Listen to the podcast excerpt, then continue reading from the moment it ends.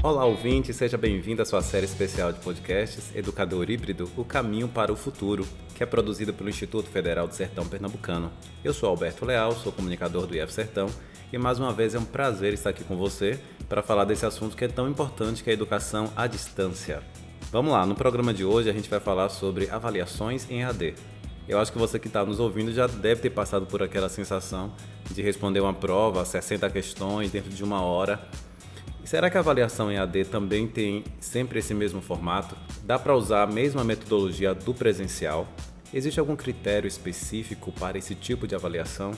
Para ajudar a gente a responder essas perguntas e entender melhor esse assunto, eu gostaria de agradecer a presença da professora Socorro, a professora Maria do Socorro Tavares Cavalcante, que é pró-reitora de ensino do IF Sertão, e está aqui conosco hoje para falar desse assunto. Professora, qual é a primeira coisa que o ouvinte deve saber quando se fala em avaliação em AD?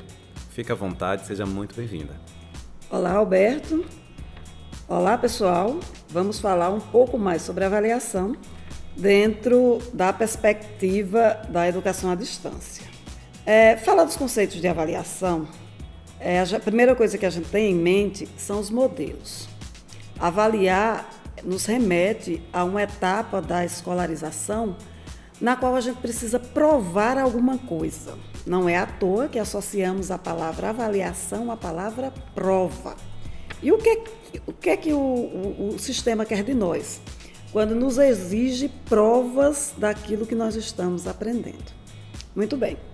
Ao longo da vida, nas salas de aulas convencionais, como estudantes, diante de um professor que nos é, requeria essas provas, o que é que nós fazíamos? Obedecíamos um tempo, um espaço e uma perspectiva. E hoje, dentro das novas situações na qual estamos imersos, o que é que nós precisamos fazer? O que é que nós precisamos pensar? Então, a primeira coisa que nos vem à mente é a diferença entre uma avaliação mais tradicional, nos moldes que conhecemos a vida inteira, e a avaliação hoje nos moldes em educação à distância. A primeira situação é o espaço.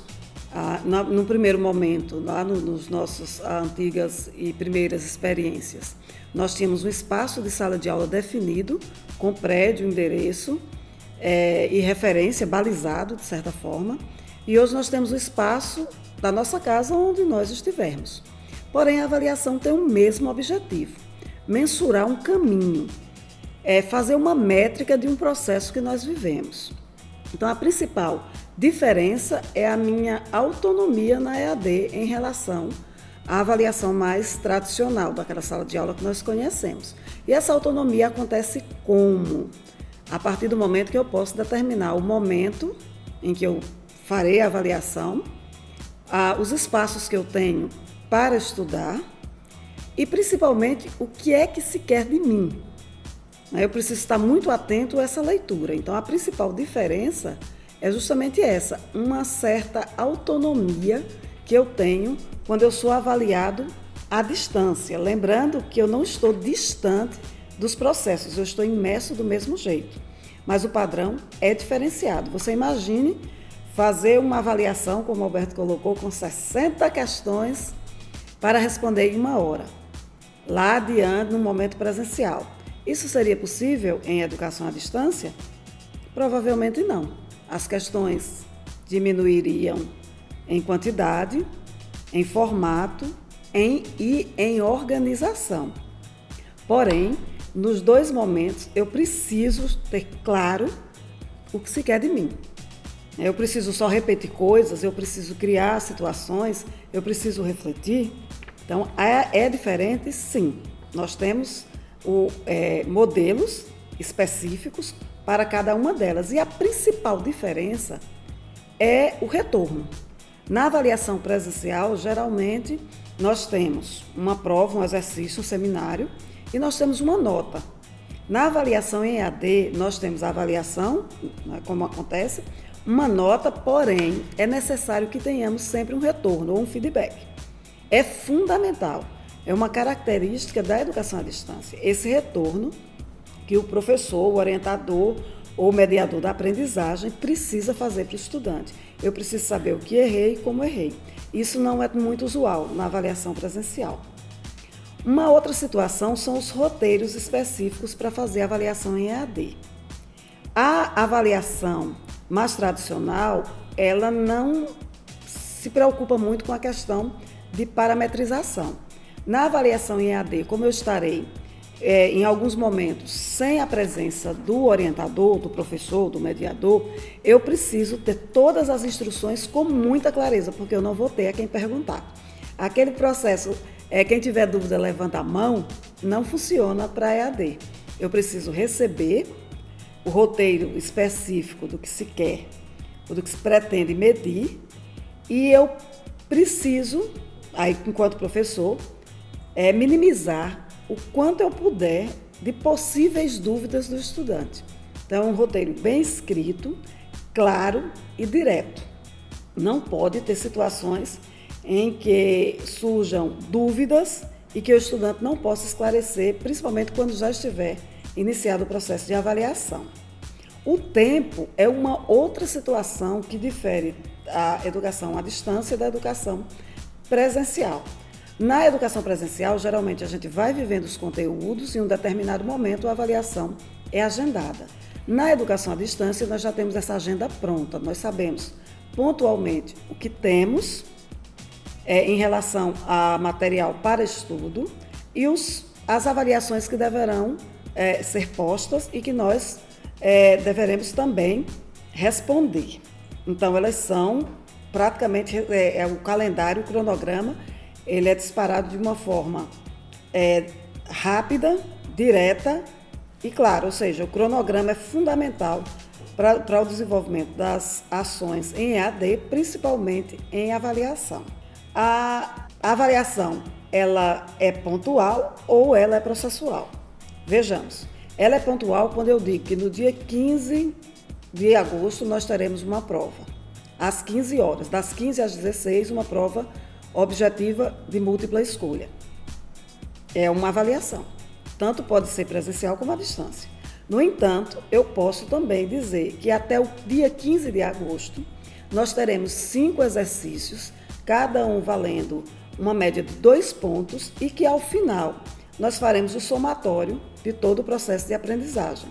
Lembrando que o critério é a entrega na data e horário previstos. Então, há tanto no presencial como na EAD, nós podemos fazer avaliações pontuais e processuais sem problema nenhum. A, a grande sacada é a adaptação dos materiais e da intenção. É, Autoavaliação é possível na educação à distância? Sim. Nós temos muitas, muitas propostas interessantes em que o aluno pode descrever o que aprendeu, explicando suas dificuldades, atribuindo valores a seus aprendizados e mostrando um produto construído a partir daí. Não é uma prática muito usual. Nos textos da disciplina é, Educação, Avaliação em Educação à Distância, Há uma autora que trata desse assunto e, principalmente, ela revela truques, né? Vocês já devem ter lido o material para fazer o curso, truques e dicas interessantíssimas da, sobre autoavaliação. Como eu posso medir as situações em que eu estou inserido, inserida, aprendendo ou não. Como é que eu sei que eu aprendi? Qual é o limite que eu tenho para dizer se eu ultrapassei ou não. E aí, a avaliação por produtos se faz também importante, porque a avaliação é por processo, estudo conteúdo, faço uma prova, um exercício, um seminário, ou estudo o conteúdo e construo, por exemplo, uma maquete em 3D, se for o caso. Ou eu construo uma proposta, ou faço um planejamento, ou elaboro uma síntese, uma crítica ou uma resenha que são produtos que eu posso sugerir para os estudantes através, é, a partir de materiais estudados e depois dar um retorno para eles e aí me manter dentro das características da avaliação em educação à distância. Uma outra situação muito colocada é se é possível fazer avaliações práticas. Sim. Hoje nós temos laboratórios virtuais que nos ajudam, por exemplo, com disciplinas que antes não imaginávamos que podíamos é, colocar um problema e é, solicitar, uma solu é, solicitar uma solução. É, a avaliação em EAD, através de situações práticas, elas também podem vir através de seminários. Seminários ao vivo, através de um chat, onde o estudante pode demonstrar ao professor como foi que ele resolveu aquele problema. Que é a situação hoje que nós utilizamos muito em relação às salas de aulas invertidas. Ou seja, inicialmente vem o problema e depois a possível solução. Então, avaliar em EAD não é muito diferente da avaliação em moldes, em tradicionais. A grande dificuldade nossa ainda é a adaptação do material à realidade sócio e econômica dos nossos estudantes. É isso. Muito obrigado, professora Maria do Socorro. Agradecemos também a presença do ouvinte que está aí nos acompanhando. Lembrando que você que faz parte do curso Educador Híbrido, O Caminho para o Futuro, pode acompanhar o nosso próximo programa aqui mesmo no ambiente virtual de aprendizagem. E lembramos a você que o nosso próximo programa será intitulado Orientações e Práticas da EAD. Você é o nosso convidado especial. Até lá!